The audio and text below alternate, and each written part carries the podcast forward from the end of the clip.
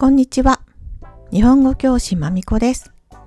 N3 プラス日本の結婚式ゲストのマナー。前のエピソードで結婚式の準備についてお話ししました。今回は結婚式に出席する人の基本的なマナーについてお話しします。みんなと国と同じマナー、違うマナーがあるか聞いてみてください。注目ワード。今回は3つ。記番号、真剣、爬虫類。1、記番号。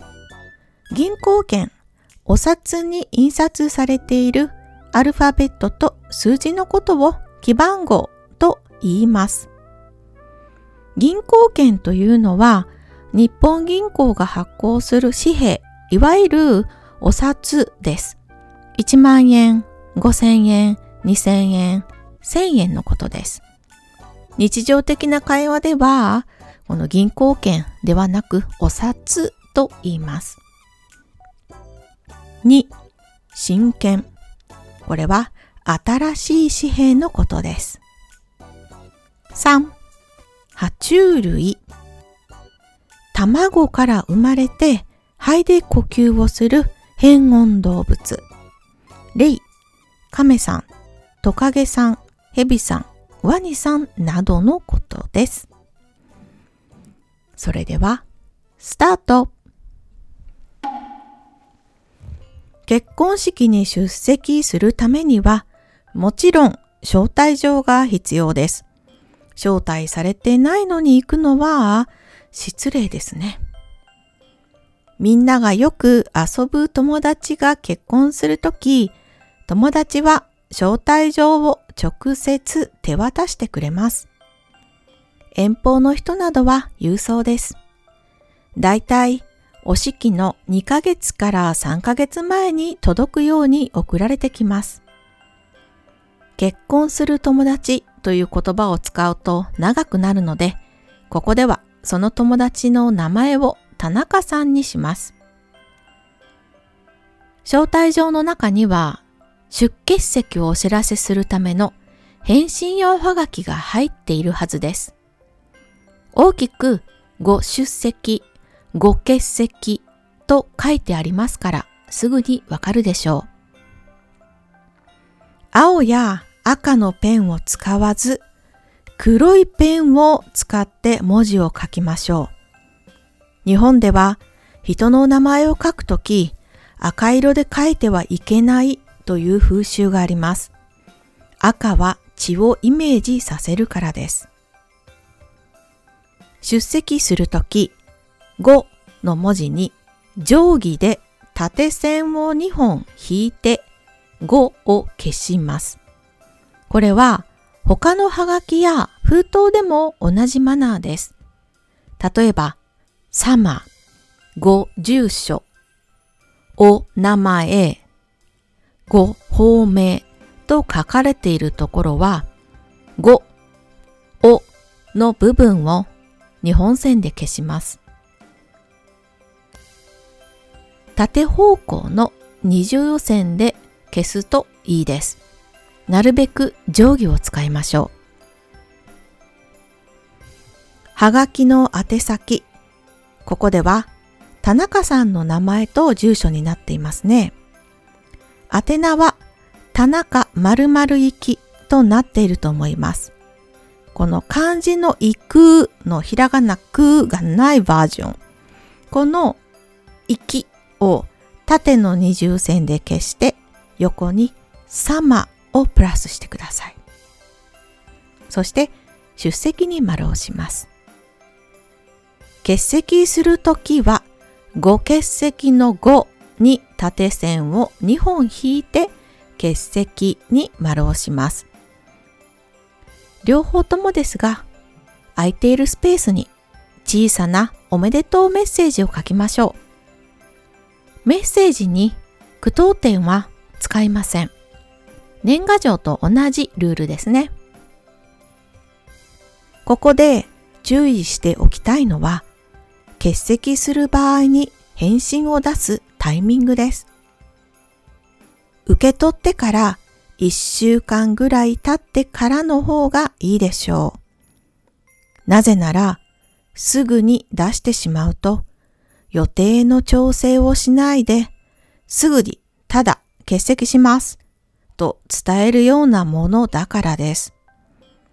出席できるように時間をかけて予定の調整をいたしましたが、残念ながら出席できませんという気持ちを田中さんに見せるための一週間の間です。では、結婚式に出席するため、ご祝儀を準備しましょう。田中さんはお友達なので、普通、披露宴に行く場合3万円です。4や9は死ぬとか苦しいをイメージする数字だから避けましょう。新しいお金、真剣を用意します。銀行で古いお札と新しいお札を交換することができます。手数料がかかることがあります。年配の方はお札の記号板にも4や9を入れないようにする人もいます。こうなってくると何枚真剣を用意すればあげられるお札に当たるのかギャンブルみたいになってきますね。苦労して真剣に変えたお札をご祝儀袋に入れます。この特別な袋はロフト、東急ハンズ、デパート、もちろんシンプルなデザインならコンビニにも売っています。おしゃれなものもたくさんありますから選ぶのが楽しいですよ。お札を入れる方法を、金額の書き方なども決まったマナーがありますから、ウェブサイトで確認しながら書いてくださいね。では、どんなドレス、着物やスーツを着ていくのがいいでしょうか？みんなの国とそのマナーも同じかな？挙式から参加する人は披露宴より挙式の方がフォーマル度が高いので、できる限りマナーを守った服装を心がけましょう。日本では新郎新婦のイメージカラーが白です。ですので、白の服はダメです。それから肌がたくさん見える服、個性的すぎる服、動物の毛や皮、爬虫類などの皮などを使った服やバッグ、コート、ショールなどもダメです。それから女の人は足の先が見える靴も良くないです。肩が見える服の時にはショールを肩からかけましょう。なるべく肌を見せないようにします。わあ、ルールが多すぎて大変。とお思いの方、安心してください。結婚式のドレス、着物やスーツを借りることができます。また、ドレスを売っているお店のスタッフさんは心得ていますから相談してください。じゃあ、お式の日、みんないつ式場へ行きますか？前のエピソードに式場という単語が出てきましたね。覚えていますか？挙式から参加するときも、披露宴から参加するときも同じマナーです。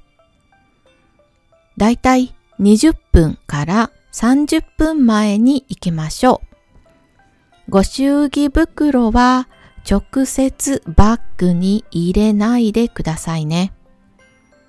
日本では、服さという名前の布みたいなバッに包んで持っていきます。服さは色で使う場面が分かれています。無難なのは紫色です。お祝いの時も悲しいことがあった時も、つまりお葬式ですね。も使うことができます。式場に着いたとき、受付に行ってまずご祝儀を渡します。その時、受付の人は新郎新婦ではないですが、代表としてお祝いを受け取っている人なので、本日はおめでとうございますと言いましょう。渡すとき、もらう人が字が読める方向で渡しましょうね。ドキュメントに絵がありますので、方向を確認してください。最後に、ようやく披露宴です。ここでは、そんなに難しいルールはありません。同じテーブルの人とお祝いの気持ちで朗らかに食事をすることがマナーです。以上、基本的なゲストのマナーでした。日本人もそんなにたくさん結婚式に行きませんから、行く前にはウェブサイトでマナーの確認をしてから行くんですよ。心配しないでね。みんなもそれぞれの国で誰かを招待するとき、招待を受けるとき、ウェブサイトや本でマナーを確認してから準備を進めましょうね。今日はここまでありがとうございました。終わり。